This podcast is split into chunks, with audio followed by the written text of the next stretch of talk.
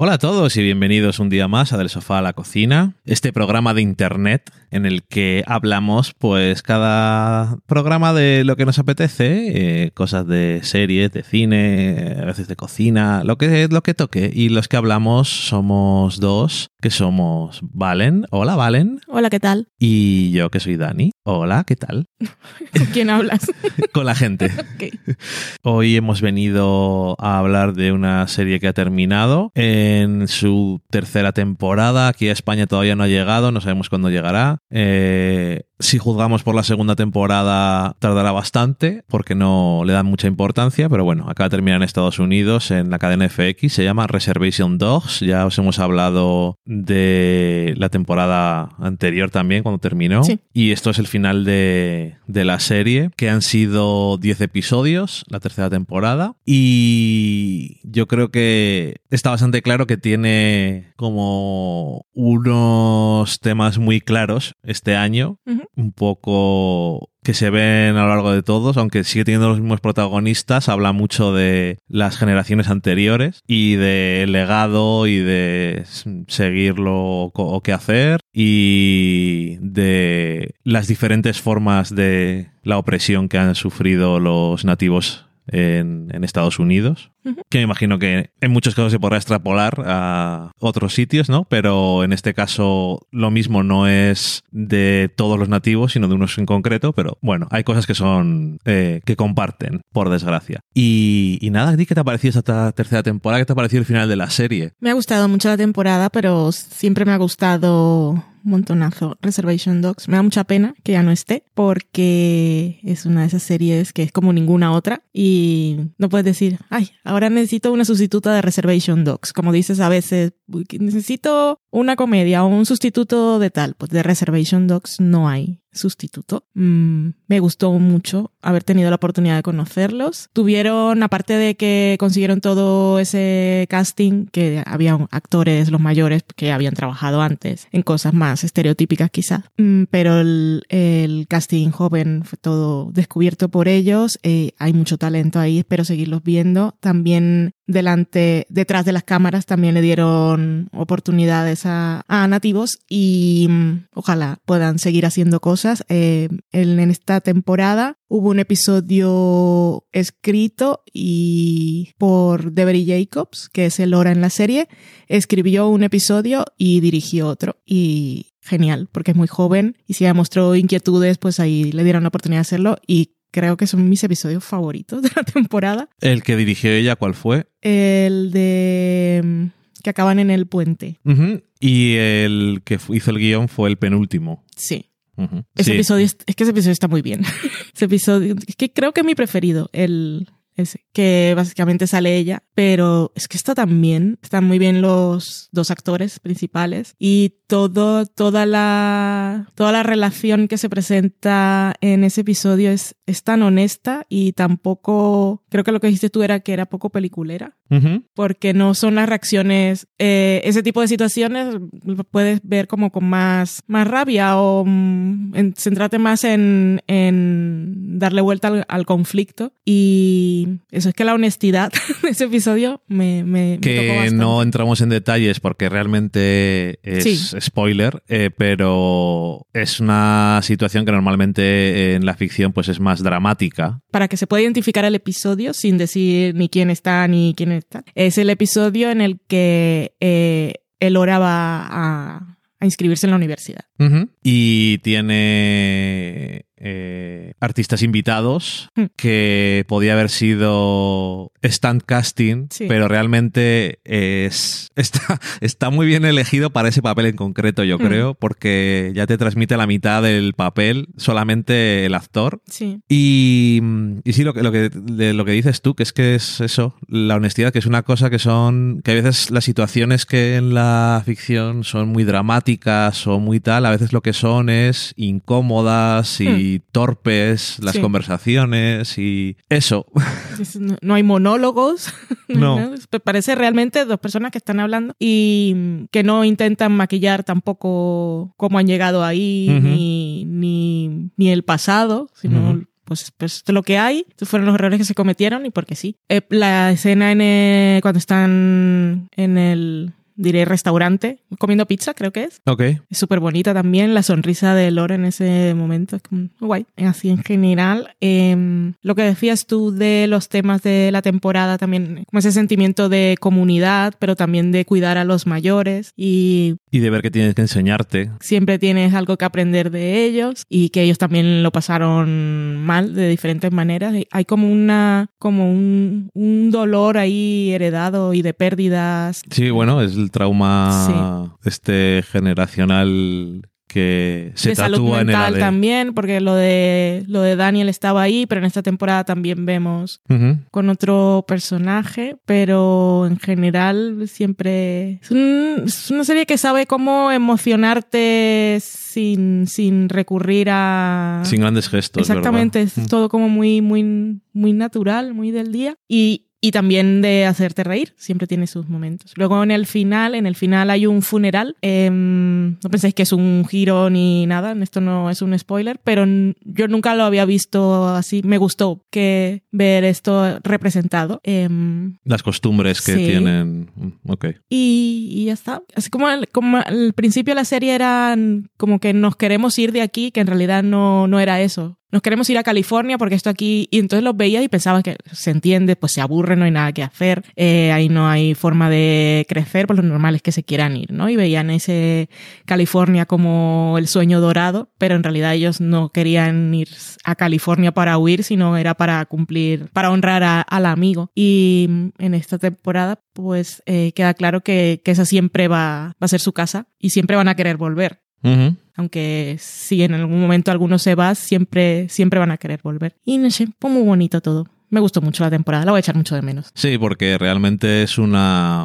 A ver, la serie, ya más allá de que te guste o no, yo creo que es una serie que, es, eh, que está muy bien hecha, que Mm. es buena, pero aparte eh, realmente ap- aporta un punto de vista eh, cultural y Sí. de experiencia que es muy concreto y es diferente. Mm. Y entonces, no sé, eh, está bien, porque eh, no está centrado en el, en el drama, no es eh, vamos a mirar esta comunidad y todos los problemas que Sí. tiene, aunque están ahí y también se comentan, pero es más sobre las relaciones entre ellos, es más, al final, es más universal por más concreto que sea, y, y todos los personajes y las diferentes actitudes que tienen y, y como personajes adolescentes además, están guays porque tampoco son adolescentes annoying, sino son adolescentes Sí. pues como es la mayoría de la gente. Mm, Adolescentes que crees que sabes muchas cosas y luego a veces pues vas madurando.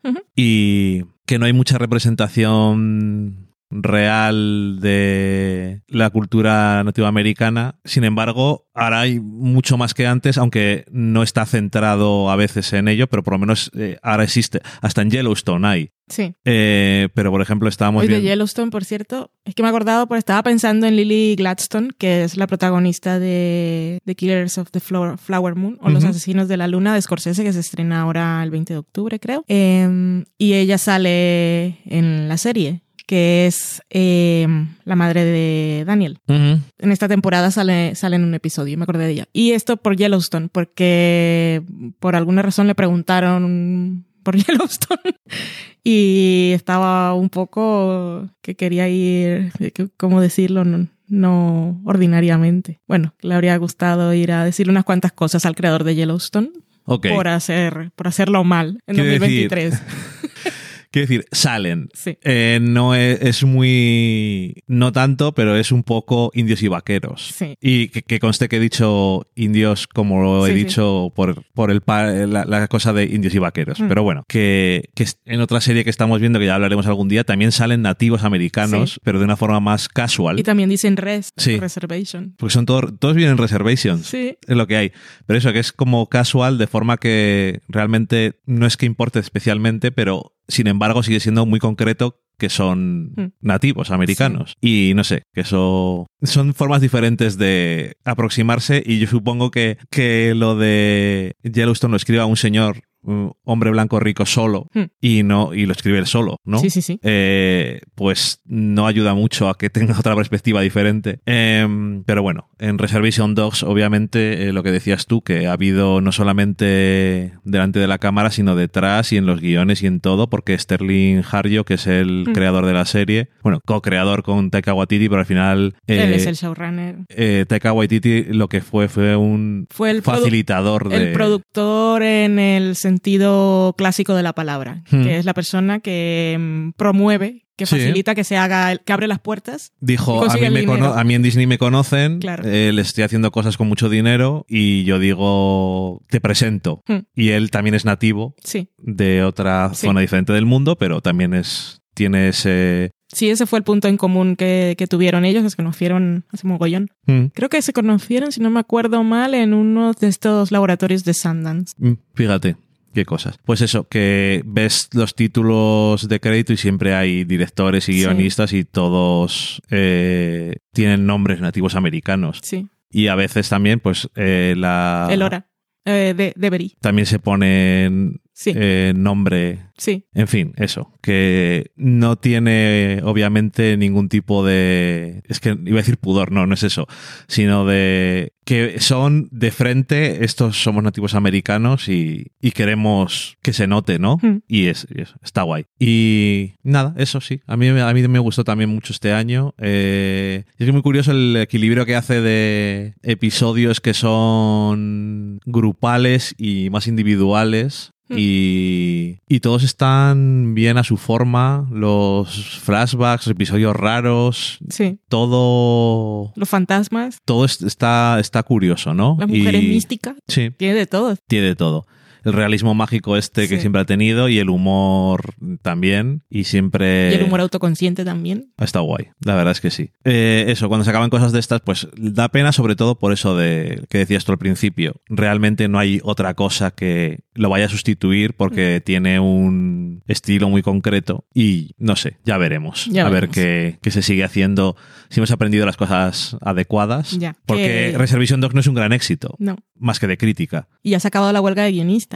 En este momento, la última vez que grabamos todavía estábamos en las dos huelgas. Y hay una menos. Correcto. Y nada más, eso, Reservation Dogs, que a lo mejor no llama la atención a todo el mundo, pero son 28 episodios de media hora. Son cortitos. Y yo creo que si pasáis un rato extra con la gente, la serie es prácticamente cada vez mejor por acumulación. Y, y nada más. Eh, muchas gracias por escucharnos como siempre. Ya sabéis que estamos por todos los lados, donde se pueden escuchar podcast. Y ahora el año que viene ya en Google Podcast no, porque va a desaparecer. No sé si van a hacer algún tipo de fusión con YouTube Music o alguna movida, lo que sea. Están obsesionados, yo creo que todos los eh, señores que tienen eh, el mando de las cosas de, de tecnología y redes sociales, de que a la gente nos gusta hacerlo todo en el mismo lado, pero yo no estoy seguro de que esa sea la idea. El de, el de Twitter dice, ah, aquí lo podéis hacer todo. No queremos hacerlo. Queremos hacer en Twitter lo que queremos hacer en Twitter. Y en Correcto. Facebook queremos hacer lo que queremos hacer en Facebook o, o nada concretamente, ¿no? Pero Nada. eh, cada cosa es para lo que es. Sí. Y, y tienen la obsesión esta de, no, aquí podéis hacer todo, no necesitáis abrir nada más. Y es como, no, I don't like it. Que No era sé. la idea de Netflix también. Sí, pero no, mm, no, Mm, no sé. Yo no quiero entrar en YouTube para oír podcast. nope. Y si vamos a aparecer en YouTube Music, pues lo que va a ser es, cuando no estás grabando vídeo, pues es una pérdida para ti. Hmm. Pero bueno, en fin, en cualquier caso, eso. Ya sabéis, en todos los lados estamos. Y nos escuchamos prontito. ¡Adiós! Chao.